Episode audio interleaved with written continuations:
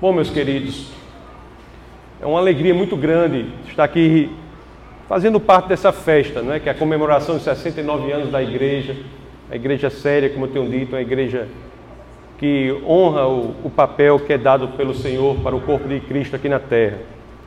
E a, o tema que o pastor pediu para que eu discorresse sobre nessa, nesse bate-papo com vocês foi oração, a força motriz da missão.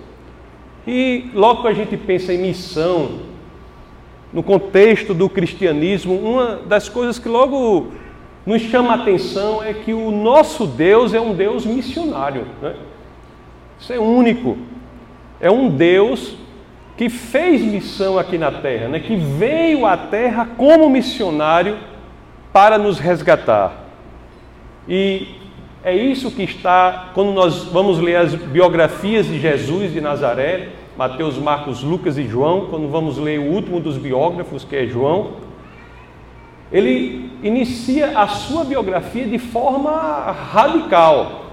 Ele escreve aquilo para os gregos e ele inicia a biografia de uma forma diferente do que os outros fazem. Lá em João capítulo 1, verso 1, combinado com João capítulo 1, verso 14, nós temos uma das formas mais impressionantes de iniciar uma biografia de quem quer que seja. E, e ele diz ali, ele diz que no princípio era aquele que é a palavra, ele estava com Deus e ele era Deus. E lá no verso 14 as escrituras dizem: Aquele que a palavra tornou-se carne e viveu entre nós. Vimos a sua glória, glória como do unigênito vindo do Pai, cheio de graça e de verdade. A tese que São João traz aí em sua biografia de Jesus de Nazaré é revolucionadora porque ele usa aqui o termo logos, como o pastor falou, dizendo que o logos que era o fundamento, a essência, a razão de ser de tudo que existe, o que está por trás da realidade das coisas, o propósito, o objetivo, o entendimento de tudo o que há no mundo. Uma palavra conhecida pelos intelectuais da, da época. Os gregos se debruçavam sobre o estudo do Logos e João inicia sua biografia dizendo que o Logos, isso sobre o que os gregos estavam estudando, sobre o que os gregos se debruçavam durante séculos. O Logos encarna e vem à Terra. E é tão impressionante que ele fala também da verdade nesse mesmo verso 14, diz: cheio de graça e de verdade. E quando nós vamos ler as Escrituras em grego, o Novo Testamento escrito em grego, o Antigo em hebraico, com algumas partes em aramaico. Quando lemos o Novo Testamento, essa parte aqui, quando lemos em grego, nós não apenas vemos a palavra logos, mas vemos a palavra aletheia, quando ele fala de verdade. Simplesmente é uma biografia que diz que o logos, que também é aletheia, veio à terra. Está mais claro lá em João 14, 6, né? quando as Escrituras dizem: Ninguém vem ao Pai senão por mim. Eu sou o caminho, a verdade e a vida. Ninguém vem ao Pai senão por mim. Eu sou o caminho, Rhodes, verdade, aletheia e vida zoe. Mas aletheia e logos são as duas palavras centrais sobre as quais toda a intelectualidade da época se debruçava. E a biografia começa assim, né? Isso que vocês estudam, isso que vocês buscam, isso sobre o que vocês escrevem, isso não é um conceito, isso é uma pessoa. Isso é radical, meus queridos. E essa pessoa tem uma tarefa missionária. Ela vem como missionária à terra, a segunda pessoa da Trindade, o Logos, que também é expressão da verdade. Ela se envolve em uma tarefa missionária de vir à terra para buscar, resgatar aqueles que assim queiram. De fato, como nós sabemos, Deus veio, e não só veio, né? Morreu em nosso lugar e ressuscitou. Agora, para entender este papel, o que o papel da igreja diante disso, dessa coisa magnífica de termos um Deus missionário, a que seguimos, servimos e seguimos, Nós temos que nos aprofundar mais, nos aprofundar mais para saber o que é ser igreja realmente. O que é ser o corpo de um Deus que é missionário? O que é isso? Eu vou sugerir a você que nós façamos um, exercício de imaginação, que nós imaginemos um tempo no passado. Vamos voltar para um dia no passado. Um dia lá no ano da ressurreição de Cristo. Mas não apenas qualquer dia, um dia específico daquele primeiro ano. Vamos nos imaginar naquele momento que pode ser considerado a certidão de nascimento da igreja do Senhor. O dia da comemoração da, da festa, das festas das semanas, de acordo com Levítico 23, o, e também o, o, o dia em que se comemorava o grande evento do passado em que Deus havia dado as tábuas a Moisés, lá no Monte Sinai. Vamos voltar naquele, naquele dia, vamos nos imaginar ali, onde é isso que nós vivemos aqui, onde isso se iniciou ali. Para ser mais específico, era o quinquagésimo dia após a ressurreição de Cristo. Né, nós sabemos que Jesus passou 40 dias aqui, depois da ressurreição, antes de ascender aos céus. Então, é o quinquagésimo dia, é, são dez dias após a ascensão de Cristo aos céus. Vamos voltar para aquele dia e vamos nos imaginar ali como discípulos de Jesus de Nazaré ali. Imagine. O Deus né, que conhecíamos havia morrido, ressuscitado, passado 40 dias aqui, ensinando aos discípulos a como viver sem a sua presença constante. Porque antes disso, a presença constante de Jesus era uma realidade. E eles agora tinham de aprender a como viver. Jesus passou 40 dias de um curso intensivo em que ele aparecia, ensinava, desaparecia. E quando ele desaparecia, a ausência dele também ensinava. Como eles tinham de viver sem a presença física de Jesus. Então Jesus tinha passado os 40 dias desse curso aí, os discípulos tinham ido aos céus e fazia 10 dias. Era aquela comemoração. Agora, como é que eles estavam lá? Qual era a realidade daquele povo? Não era realidade fácil, não, meus queridos. Havia muita perseguição. Havia pouco dinheiro, poucos recursos para fazer o que eles queriam fazer. Havia pouca gente, era um, em torno de 120 pessoas. E quando eles olhavam ao redor, também não era fácil, não. Havia uma cultura totalmente diferente. Uma cultura que era não amigável à mensagem de Jesus de Nazaré. E eles olharam para aquilo e disseram: e agora? E agora? Como eu posso levar adiante isso? Levar adiante essa missão de tornar Jesus Cristo mais conhecido? Se nós não temos recursos, somos tão poucos, estamos numa cultura arredia. Como fazer isso? Aí eles chegaram a uma conclusão muito impressionante, muito interessante. Né? Eles chegaram à conclusão de que, por mais que se esforçassem, por mais que colocasse a sua cabeça para funcionar, por mais que colocasse o recheio do seu crânio para funcionar e se organizassem, eles não iriam conseguir fazer isso sozinhos. Chegaram a essa conclusão. Interessante, né? Tem um grande escritor, vocês conhecem, que é A.W. Tozer. Ele diz uma frase sobre, que eu acho uma passagem fantástica, que ele diz sobre a missão que nós temos aqui na Terra, que é uma missão impossível de ser realizada por nós mesmos.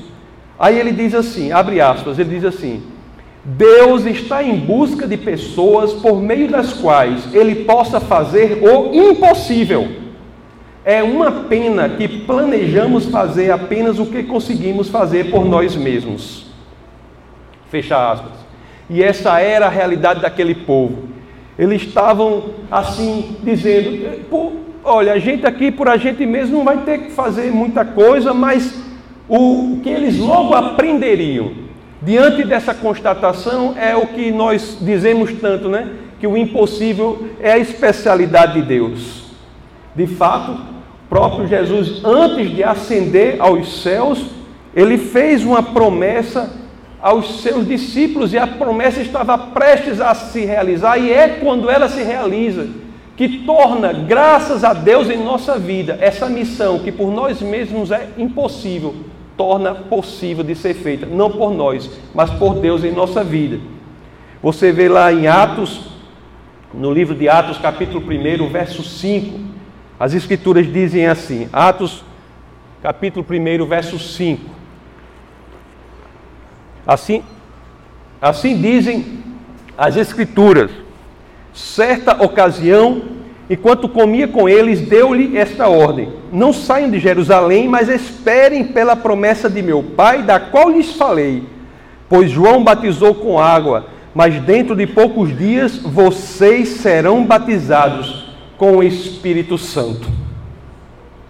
Mas para que sermos batizados com o Espírito Santo? Pode ser que eles tenham pensado. Será que isso vai funcionar? Vai ter alguma função. O problema que eu tenho é como levar adiante a missão que Deus quer aqui na terra. E, e, tem essa promessa do batismo com o Espírito Santo, e nós sabemos o porquê, a conexão desses dois termos, a conexão dessas duas ideias, da impossibilidade de por nós mesmos, mesmos levarmos adiante a missão de Deus na terra, e o fato de podermos fazer com Deus em nossa vida, nós vemos essa conexão com o batismo logo em Atos 1,8, quando ele diz assim: a razão disso. Ele diz: receberão poder quando o Espírito Santo descer sobre vocês e serão minhas testemunhas em Jerusalém, em toda a Judéia e Samaria e até os confins da terra.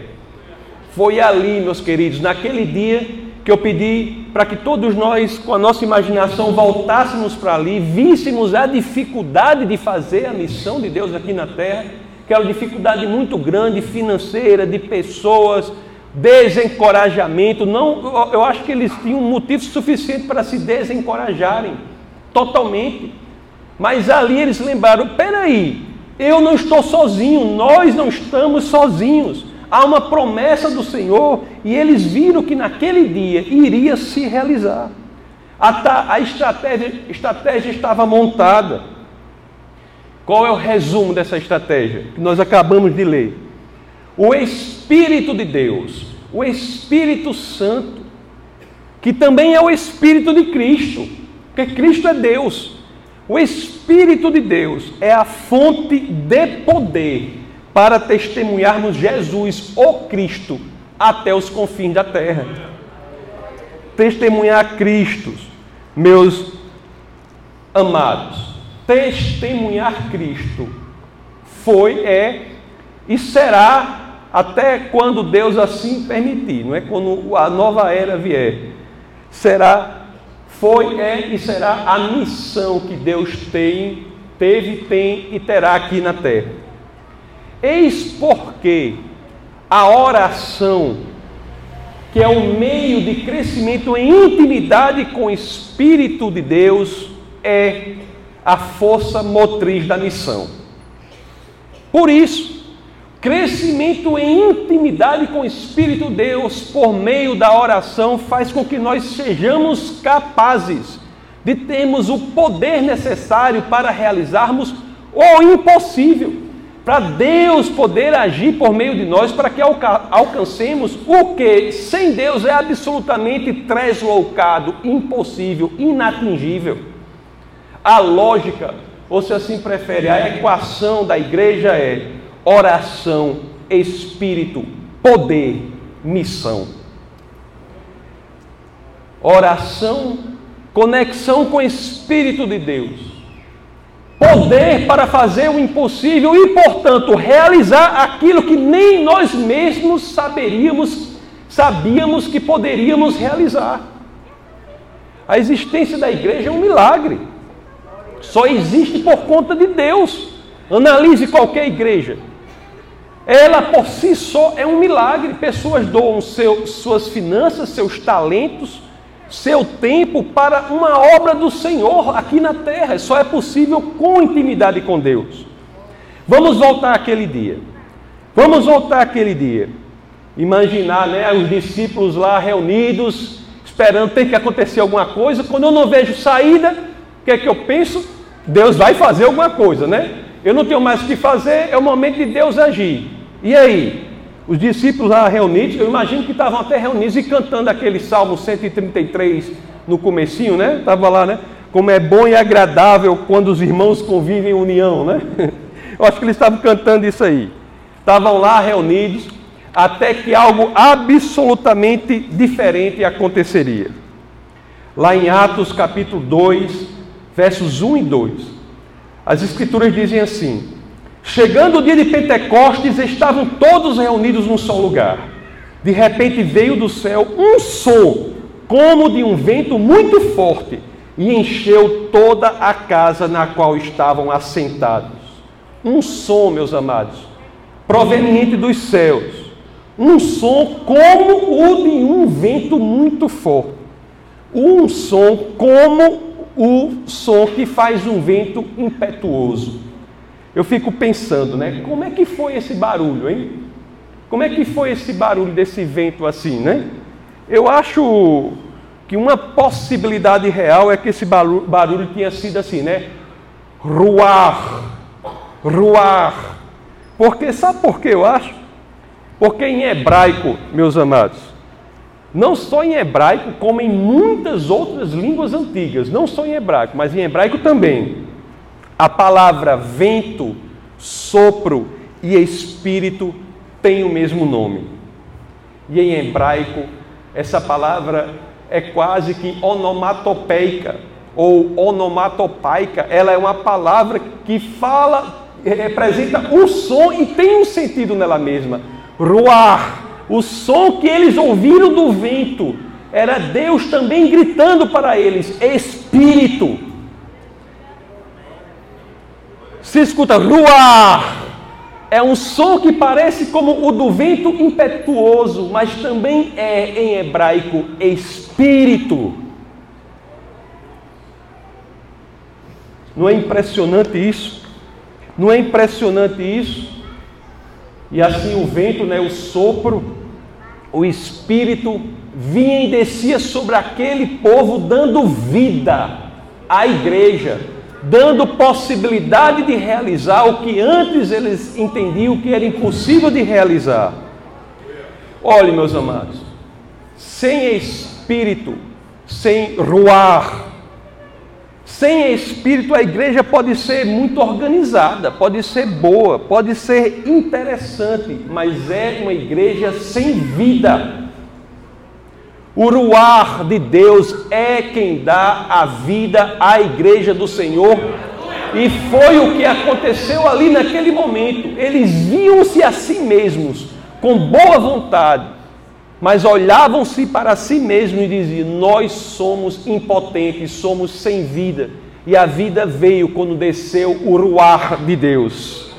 Qual é a comparação imediata que logo vinha à nossa cabeça quando nós falamos isso? Qual é a comparação imediata de alguém que estava sem vida e a vida veio com o espírito, com os ventos, com o sopro de Deus? Adão, não é? A igreja sem o espírito é como Adão antes do sopro nas narinas, não é? É como Adão antes do sopro nas narinas. Deus sopra vida em Adão. E aquele corpo que era organizado, corpo de Adão, era um corpo equilibrado, mas era um corpo que, sem o sopro do Espírito, era incapaz de atingir o seu propósito, atingir o propósito de Deus para ele aqui na terra. O mesmo ocorre com a igreja do Senhor. Mas o que ocorreu ali, meus queridos, não foi apenas um som para ser ouvido, mas também houve um sinal para ser visto. E depois houve também um milagre para ser experienciado. Lá em Atos capítulo 2, verso 3. Atos 2, 3. São Lucas, né, a pessoa que mais escreveu no Novo Testamento. Paulo escreveu o maior número de documentos, mas em quantidade de texto, Lucas foi quem mais escreveu. Atos 2, 3. As Escrituras dizem assim: e apareceram distribuídas entre eles línguas como de fogo, e pousou uma sobre cada um deles. Isso daí eu tô, tô, eu tô considerando que vocês estão imaginando vocês nesse, nesse momento, né? Aí é uma coisa altamente invocada, não é verdade? Você imagina aí. Você imagina aí o que estava acontecendo ali. Isso deve ter sido uma coisa assim do outro mundo, e foi mesmo, né? Do outro mundo, né? Vocês concordam comigo que uma das representações mais belas de Deus nas Escrituras é a do fogo que não se consome, concordam? O fogo autossuficiente, não é? Isso ocorre em outros momentos das Escrituras, não é? Ocorre de forma mais explícita lá no livro de Êxodo, capítulo 3, verso 2, que Deus aparece a Moisés como uma chama, não é? Uma chama de fogo em uma em um arbusto, em uma sassa, e a característica daquele fogo que, a, que o diferenciava de todos os demais é que era um fogo autossuficiente, um fogo que não consumia, que não precisava de combustível fora dele mesmo. Um fogo que não precisa de combustível para existir. Um fogo que representa o Deus que diz: Eu sou o que sou. Um Deus que não é função do que o mundo é. Um Deus que não é função do que as pessoas são. Um Deus que é o que é.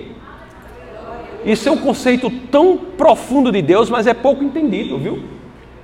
uma das formas mais terríveis de idolatria e mais temerárias de idolatria se dá quando cristãos idolatram ao Deus que é fruto da sua própria construção Idolatram um Deus que eles constroem e não um Deus que diz: Eu sou o que sou. Deus se revelou a Moisés assim, né? Como fogo que não se consome, e agora em Pentecostes resolveu fazer a mesma coisa para os primeiros discípulos da igreja do Senhor. Também há outras semelhanças né? No pro, nos propósitos dessas duas aparições de Deus como um fogo que não se consome. Vocês estão lembrados qual foi o propósito ali em Moisés? Está lembrado? Que Deus apareceu para Moisés com um propósito específico. Está lá em Êxodo capítulo 3, versos 10 a 12. Vamos ver se não tem uma semelhança. Êxodo 3, versos 10 a 12, assim dizem as Escrituras: Vá, pois, agora Olhe só o que Deus, aparecendo como fogo, diz a Moisés. E veja se não é isso, no mesmo sentido que é dito ao povo lá em Pentecostes, veja se isso não serve para a gente. Vá, pois, agora, eu envio ao Faraó para tirar do Egito o meu povo, os israelitas. Meu Deus, ele deve ter dito assim: agora, agora, agora, Moisés, como é que eu vou fazer isso? Não é? É impossível. É impossível. Como é que eu vou? Peraí, é para eu ir onde? Vá, eu envio ao faraó para tirar do Egito o meu povo, os israelitas. Aí as escrituras continuam. Moisés, porém, respondeu a Deus: Quem sou eu para apresentar-me ao faraó e tirar os israelitas do Egito? Aí Deus afirmou: Eu estarei com você. Esta é a prova de que sou eu quem o envia. Quando você tirar o povo do Egito, vocês prestarão culto a Deus neste monte. Vocês conseguem ver a semelhança do Deus que não muda? É o que ele está dizendo para a gente hoje. Vá resgatar aquele que não conhece Jesus. Você vai dizer, mas eu não consigo, como é que eu vou fazer isso? Como é que eu vou entrar na universidade, vou entrar na indústria, como o pastor falou, orou aqui antes, vou, falou vários lugares que nós temos, não consigo. Você está certo que você não consegue, mas você não consegue por você mesmo, mas Deus disse para Moisés, disse ali, eu estarei com você. Eu estarei com você. Olhe, Deus ele vem a cada um de nós, se assim nós quisermos, para que possamos ir aos faraós desse mundo e aos cativos para mostrar a liberdade, a possibilidade de liberdade, para pregar a liberdade aos que estão presos. E agora, meus queridos, aí é o que o negócio é ainda de, é de mais alto nível ainda agora. Agora é de mais alto nível ainda, né? Porque você se lembra lá que na situação de Moisés lá, Deus, né, ele estava com Moisés, né? Eu estarei nessa igreja, estarei com você, né? Ele estava com Moisés. Aí Moisés foi, foi. E a gente não vai porque o nosso nossa realidade teológica, o pano de fundo teológico em que vivemos hoje é alto nível. Porque Deus não está apenas conosco, Deus, Deus está em nós. Em nós. E é o Deus que é o mesmo, que é o Criador dos céus e da terra, aquele que cria tudo a partir do nada. As escrituras em Gênesis, né, Bereshit em, em hebraico, começam com o verbo que representa criar tudo a partir do nada. Criar tudo a partir do nada, o verbo barar. Criar tudo a partir do nada, e é este mesmo Deus, com as mesmas capacidades, que habita em nós e diz que vamos fazer a missão de Deus aqui na terra. Se você acha difícil, bem-vindo ao clube, né? Mas você não está sozinho. Deus diz: Eu estarei não apenas com você, eu estou em você. Temos que ter coragem, meus amados. Coragem, essa vida é curta. São Tiago diz que é como um vapor. O livro de Tiago diz que é como um vapor e a gente está fazendo o quê? Está zigue-zagueando pela vida como vacas num pasto, remoendo não sei lá o que, até chegar o tempo e a gente morrer e a gente fez o quê? Temos que aproveitar essa oportunidade. Coragem. Coragem, Deus está conosco. Eu me lembro lá da, acho que todos conhecem aqui um livro, um autor que, que me é muito caro, né? C.S. Lewis, lá nas Crônicas de Nárnia. E que ele Lucy, que é a personagem lá, diz assim, né? Só é, soube que ao revolutear em torno do mastro, o albatroz murmurava: Coragem, querido coração, era a voz de Aslan, e o seu hálito suave roçou-lhe a face. Aslan, não é? Representação do, de Jesus na obra fictícia de C.S. Lewis. Então Jesus diz para nós também, com base no que lemos nos evangelhos, né? Coragem, coragem. Deus está conosco. Olhe, tem algo ainda no verso 3 de Atos 2 que é muito importante. Isso aí é importante demais. As Escrituras dizem assim, Atos 2, verso 3. Abre, abre aspas, as Escrituras dizem assim: E viram o que parecia línguas de fogo, que se separaram e pousaram sobre cada um deles. Cada um deles.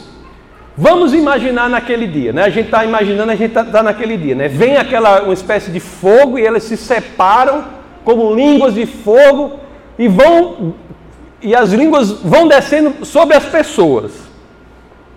Olhe, sabe o que é mais impressionante em tudo isso? Mais impressionante do que tudo é porque talvez se cada um de nós ou qualquer um de nós estivéssemos naquela situação você está lá, né? 120 pessoas. Aí as línguas estão descendo. Aí você diz: em mim mesmo isso não vai descer. Deve descer em Pedro, né? É bem capaz de descer lá em Pedro. Vai descer no outro apóstolo, vai, vai descer nos mais importantes, né? Em mim mesmo, eu, quem sou eu? Essa língua, não, esse negócio de essa representação de Deus não vai descer mesmo em mim, não. Deve descer em, João, discípulo amado, com certeza, vai para lá. Em mim mesmo não vai não. A coisa mais impressionante aqui é que a gente deve saber que o critério para que isso ocorra é simplesmente que estejamos disponíveis. O que foi que ocorreu? Essa representação de Deus que dá poder para que Deus possa, por meio de nós, fazer a sua missão aqui na terra Foi algo que ocorreu apenas a alguns ou a todos que quiseram? O que, é que a palavra diz lá em Atos 2,3? Que se separaram e pousaram sobre cada um deles, sobre cada um dos 120 que lá estavam. Sobre pessoas que nem sequer sabemos o nome. Sobre mártires, pessoas cuja salvação de outros teve influência da sua dedicação, do seu trabalho aqui na terra, que só descobriremos na eternidade. Aliás, a extensão do seu ministério, meu querido, só vai ser descoberta por você na eternidade. Pessoas que nós nem conhecemos, nem sabemos o nome, pessoas sobre elas ocorreu o que aconteceu com Pedro ou com João e fizeram coisas maravilhosas para o Senhor. Pessoas que fizeram obras para Deus no anonimato. Isso é um princípio incrível, né? Isso aí é um princípio incrível. Esse aí, né? Nós respeitamos todas as igrejas sérias, todos fazemos isso, né? Tem, vários, tem várias igrejas sérias. E tem igrejas que têm muita vocação na oração. E tem gente que ora. Geralmente é mulher, viu, pastor? Geralmente é mulher que ora mais. tem mulher que ora, não é? Que vai de noite, se fica no quarto ali e ora, e ora, e ora. No filme aqui era uma mulher, né? Que ora, ora, ora, ora, ora, a gente não sabe nem o nome dessa mulher. Então, mulher, né? Não é verdade? Nós temos, por exemplo, a, a, uma igreja muito séria, as Assembleias de Deus têm essa característica. Mulheres que oram, oram, oram, oram, oram, com aqueles cocozinhos na cabeça, aquela saia, a gente vai não sei o que, ora, a gente não sabe nem o nome. É o ministério delas. Pessoas que trabalham para o Senhor no anonimato. É um ministério incrível, pessoas que iremos descobrir como corpo de Cristo, como irmãos na eternidade. Qual é o princípio aqui? Deus está disposto a dar poder a todos aqueles que assim quiserem.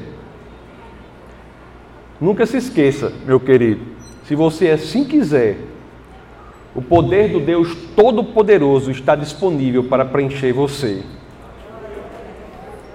Basta que você queira. Não tem nenhum critério para você atingir, a não ser a disponibilidade de coração, não. Agora, disponibilidade genuína, porque é impossível enganar a Deus. Não é verdade? Não é o fato de você estar na igreja que, que faz você um cristão, assim como o fato de você estar na garagem não faz de você um carro. Não é verdade? É a disponibilidade de coração, de receber isso do Senhor. E aí sim, quando nós nos abrimos para Deus e dizer, Senhor, eu não, eu não tenho o que eu preciso, entre na minha vida para que eu faça o que você quer que eu faça. Ele vem e você fará pelo não pelo seu poder, mas pelo poder de Deus em sua vida. Tinha um, uma coisa incrível que eu vi recentemente, eu acho que foi Tozer, que ele dizia assim, né? Ele disse assim: uma das coisas que mais me impressiona, que mais me emociona no cristianismo, é que a minha conexão com Deus não se dá pelo que eu tenho, pelo que eu sou. A minha conexão com Deus não se dá pelo que eu ofereço, mas se dá pela ausência do que eu posso oferecer. A minha conexão com Deus é diante da rendição perante o Senhor, dizendo: sozinho eu não posso, Deus, venha para mim. Isso é único. É por isso que o cristianismo é a única visão de mundo, a única religião do mundo em que você não vai até Deus. É Deus que vai até você.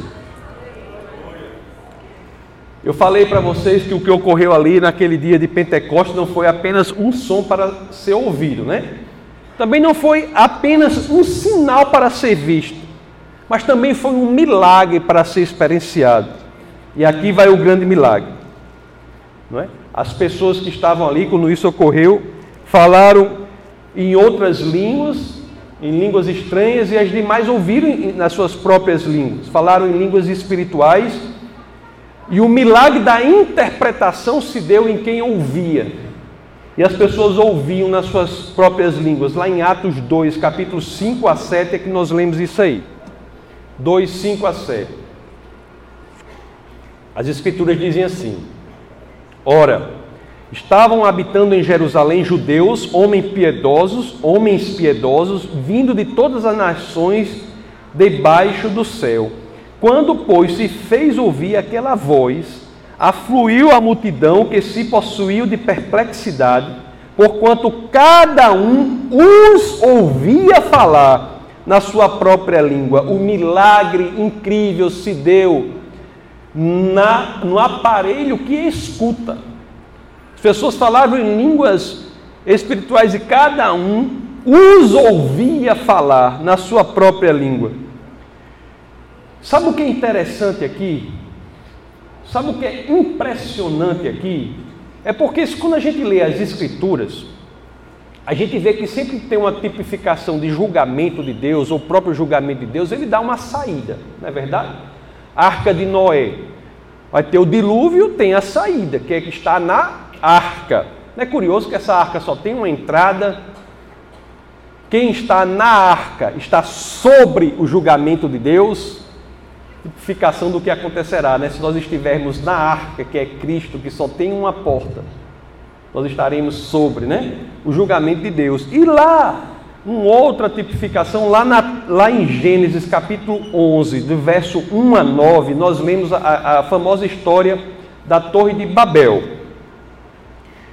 Naquela situação havia só uma língua, havia só uma língua.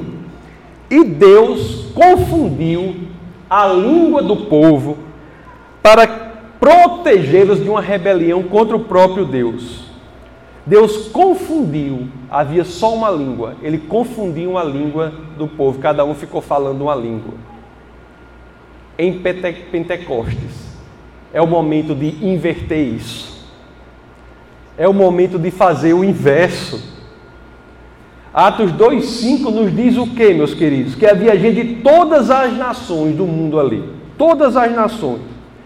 E num evento absolutamente miraculoso, um evento de um milagre oposto ao que havia ocorrido na Torre de Babel, ele fez o contrário, fez que cada um, falando em sua própria língua, fosse escutado na sua própria língua.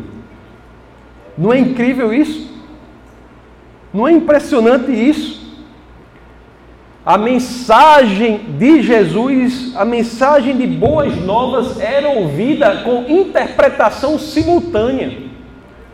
Deus fez muitos, muitas tarefas aqui na terra, né? ele foi intérprete também, né? trabalhou como intérprete aqui.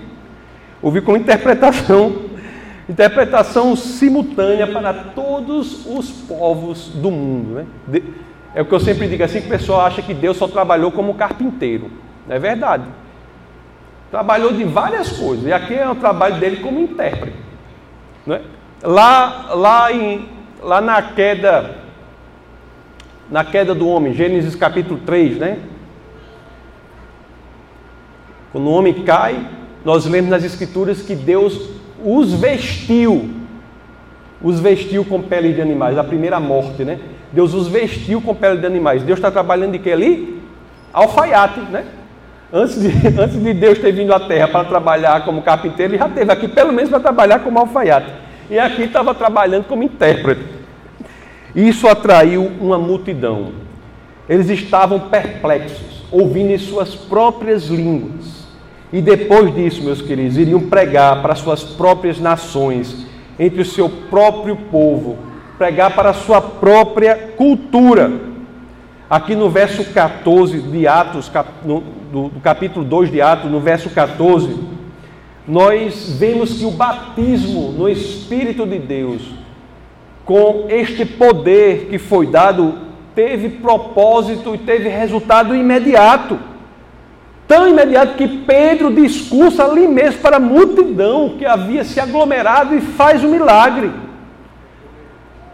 Olhe só que coisa incrível! Um grupo de pessoas que não sabiam, estavam sem saber o que faziam, se achando impotentes. Olhavam para si mesmos, não via recurso, não via gente, não via como fazer. Depois que Deus entra na vida dessas pessoas de, com poder, o efeito é imediato. Lá em Atos 2, 37 a 38, nós vemos que a reação foi imediata. Atos 14, nós vemos que ele discursa né, para a multidão. 14. Então Pedro, pondo-se em pé com os onze, levantou-se a voz e disse: Varões judeus e todos os que habitais em Jerusalém, seja-vos isto notório, escutai as minhas palavras. E começa a falar de Jesus de Nazaré. Mas em Atos 2, 37 a 38, nós vemos que a reação é imediata. As Escrituras dizem assim: Ouvindo eles essas coisas, compungiu-se-lhe o coração e perguntaram a Pedro e aos demais apóstolos: Que faremos, irmãos? Respondeu-lhe Pedro: Arrependei-vos e cada um de vós seja batizado em nome de Jesus Cristo para a remissão dos vossos pecados e recebereis o dom do Espírito Santo. Arrependei-vos. Engraçado, né? A mensagem do Evangelho sempre foi essa: arrependei-vos. João Batista, primeiro profeta do Novo Testamento, mensagem: arrependei-vos. Não quero nem falar dos do Antigo Testamento, aí que o negócio era forte mesmo, né? Atos 2, 40 a 41. Com muitas outras palavras, deu testemunho e exortava-os, dizendo: Salvai-vos desta geração perversa. Então os que lhe aceitaram a palavra foram batizados, havendo um acréscimo naquele dia de quase 3 mil pessoas aceitaram a palavra, foram batizados. Né? Não é uma coisa impressionante isso aí? Um acréscimo de quase 3 mil pessoas. O que ocorre em Pentecostes, o que ocorreu em Pentecostes, deve ocorrer hoje em dia. Mesmo sem que necessariamente o elemento sonoro e o elemento visual, não é verdade? Mas o Espírito de Deus, meus amados, pode ser derramado em nós, em você, em cada um de nós aqui, para que a gente tenha o que é necessário para levar adiante o plano missionário de Deus aqui na terra. Nós precisamos disso desesperadamente, nos abrir para isso desesperadamente, para realizar o que Deus quer que nós façamos aqui. A chave para a missão é a conexão, a intimidade com o Espírito de Deus. E o meio da conexão não é outro senão o da vida de oração. Lá em Atos 2, 42, né, conforme eu disse, diz, eles se dedicaram, Atos 2, 42, nós vemos que como deve ser a vida. Diz assim, eles se dedicavam ao ensino dos apóstolos e à comunhão, ao partir do pão e às orações. Ensino, né? Se dedicavam a aprender, ao amor pelas escrituras, comunhão em partir do pão, não apenas participar da ceia do Senhor, mas também da comunhão em outros momentos e oração. Quer dizer, a dependência do Espírito de Deus, a dependência que gera esperança para o futuro. A dependência do Espírito de Deus é a única que gera, é a única dependência que gera esperança para o futuro. É fácil, meus amados, fazer a obra de Deus aqui na terra? É fácil? Não, não é isso que eu estou dizendo. O verso 43 do capítulo 2 já deixa isso claro quando diz: Todos estavam cheios de temor, mas o temor tomava conta daquelas almas, daquelas pessoas? A resposta é não. Lá no verso 46 até o princípio do 47, a primeira metade do 47, nós vemos que, embora houvesse temor, não era isso que ditava a postura dos discípulos de Cristo. O verso 46 começa assim: Todos os dias continuavam a reunir-se no pátio do templo, partiam pão em suas casas e juntos participavam das refeições com alegria e sinceridade de coração, louvando a Deus e tendo a simpatia de todo o povo. É a primeira metade do 47. É o verso 46 e a primeira metade do 47. Ora, meus amados, se temos o Espírito, comunhão e oração, mesmo que não seja fácil, e eu não estou dizendo que vai ser fácil, o Evangelho de uma capa a outra não diz nunca que vai ser fácil. No mundo nós teremos dificuldades, tribulações, né? mas temos que ter bom ânimo. E a mesma coisa acontece aqui. Não vai ser fácil, mas se tudo isso é feito com alegria, como eles faziam aqui, com alegria e sinceridade de coração, nós temos o que é preciso para fazer o trabalho de Deus aqui na terra. Não é por acaso, meus amados, que eu estou encerrando, mas não é por acaso que o verso 47 termina com relatório missionário. O verso, a segunda metade do verso 47 é um relatório missionário, quando as escrituras dizem assim: E o Senhor lhes acrescentava diariamente os que iam sendo salvos. Eles se dedicavam à missão e o relatório é, é, é qual? Crescimento enorme de pessoas que reconheciam o senhorio de Jesus de Nazaré. É um relatório missionário. O Senhor os acrescentava diariamente os que iam sendo salvos. O livro de Atos, escrito por São Lucas, conforme nós sabemos, tem 28 capítulos. Mas a missão continua, não é? Nós somos o capítulo 29, não é? Nós somos o capítulo 29. Temos de ser inteligentes, temos de ser tementes, temos de ser prudentes, temos de orar, temos de focar na missão que Deus nos confiou. Isso é o que nós devemos fazer, focar. A igreja deve focar, a igreja do Senhor deve focar a igreja, de modo geral, faz muitas coisas e vai tentando muitas coisas, né? Mas às vezes é preciso ter sabedoria para que essas coisas não desviem da missão central, que é atingir o perdido. Todas as coisas são boas, mas temos que ter sabedoria para não nos desviarmos dessa missão. A igreja é uma igreja missionária. Não existe igreja sem ser missionária. Não existe. Por que, que igreja é importante? Porque ainda é o elemento evangelístico mais bem sucedido sobre a terra. Temos que ter cuidado com isso. As igrejas devem ser com uma preocupação que tem essa igreja, de ser uma igreja missionária. Podemos fazer coisas outras, são legais, são importantes, mas essas não podem substituir o centro da missão de Jesus Cristo, de Deus aqui na terra. Tem um escritor, né, Mark Twain, que é um escritor muito conhecido. E tem um livro dele que chama assim, Um Yankee na Corte do Rei Arthur. E o herói olhar desse livro, ele faz uma coisa lá que eu acho até que a gente podia fazer nas igrejas. Assim, metaforicamente. O que ele faz lá é o seguinte: esse herói desse livro, ele constrói fábricas de munições. Mas ele tem um cuidado de colocar dinamites no alicerce dessas fábricas. Ele constrói as fábricas dele, mas ele, sem ninguém saber, ele coloca dinamites nos alicerces. Ele instala dinamites sob a fundação dessas fábricas de, de, de munições, de, enfim, que ele estava construindo. Por quê? Porque ele percebeu que se houvesse uma revolta ou algum problema com aquelas ideias dele, que eram lá do, do século XIX, aquelas fábricas de munições poderiam ser tomadas e poderiam ser usadas contra ele. Aí ele ia destruir as fábricas, porque as dinamites estavam lá, né? Aí às vezes eu acho que algumas coisas que fazemos na igreja são importantes, mas devemos ter a sabedoria de colocar como se fosse dinamites nos alicerces dessas coisas. Porque se um dia essas coisas se tornarem obstáculos à missão de Deus aqui na terra, nós podemos facilmente removê-las para que o propósito maior de Deus seja atingido, que é o de salvar almas, salvar pessoas. Nos, a igreja missionária é aquela que tem um foco em salvar vidas. Tudo é bom, tudo é permitido, mas não podemos construir castelos fora disso e depois sem podermos demolir esses castelos. Ideias, conceitos fora do evangelho puro e simples que diz que devemos nos arrepender e nos voltar para Cristo. É isso, meus, meus queridos. É isso.